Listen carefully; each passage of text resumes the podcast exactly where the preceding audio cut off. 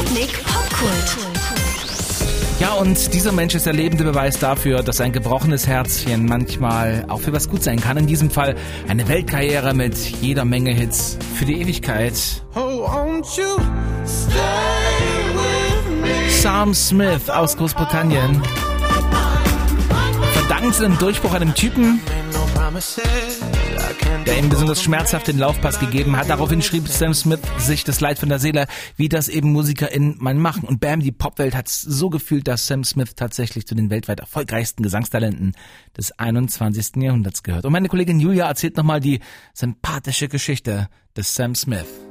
14 Stunden lang Klos putzen. Das klingt nicht wirklich glamourös. Umso krasser, wenn man hört, dass genau das Superstar Sam Smith vor seiner Karriere als Sänger tat. Ich musste alle 20 Minuten die Klos putzen, sieben Tage die Woche. Aber ich bin glücklich, dass ich das gemacht habe. Es erinnert mich daran, wie das Leben sein kann. Nur gut, dass er die Kurve kratzen konnte und mit ersten Features bei Disclosure und Naughty Boy den Meilenstein für seine einmalige Karriere legen konnte. Ich wollte eigentlich eher als eigenständiger Sänger bekannt sein, aber ich bin trotzdem sehr froh, es getan zu haben.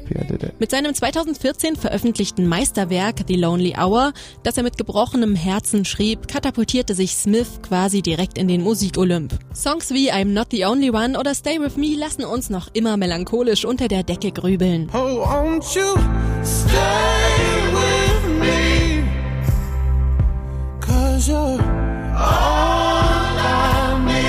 Nach seinem phänomenalen Grammy-Gewinn 2015, bei dem er in allen wichtigen Kategorien gleich mehrmals abräumte, dankte er dem Mann, der ihm sein Herz gebrochen hat. Ohne ihn wäre das alles nicht möglich gewesen, so Smith.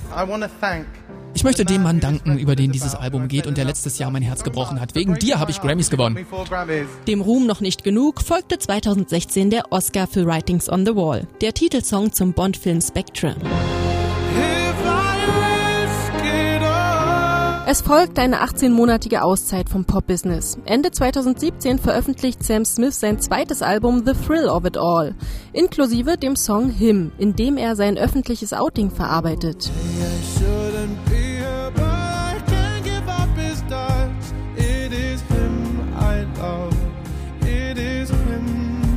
Spätestens mit dem zweiten Album findet Sam Smith seinen ganz eigenen musikalischen Stil. Und auch hinsichtlich seiner sexuellen Identität gibt Sam Smith sich selbstbewusst. Über Instagram gibt er 2019 bekannt, nur noch geschlechtsneutral bezeichnet werden zu wollen.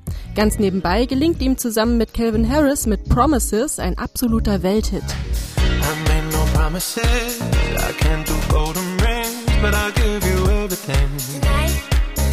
Mit Album Nummer 3, Love Goes, gibt sich Sam Smith wieder voll und ganz seiner großen Leidenschaft hin, der Liebe und dem Herzschmerz. Immerhin, so sagt Sam, habe er nun mit 28 Jahren begriffen, wie das mit der Liebe funktioniert. Während der Entstehung dieses Albums habe ich das erste Mal wirklich verstanden, dass Liebe nicht etwas ist, das du einfach nimmst, sondern etwas, das du hegen und wachsen lassen musst. Das war eine wichtige Lektion in meinem Leben.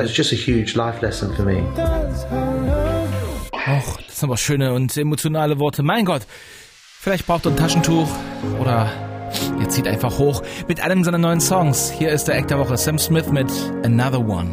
Oh, congratulations, you found the one,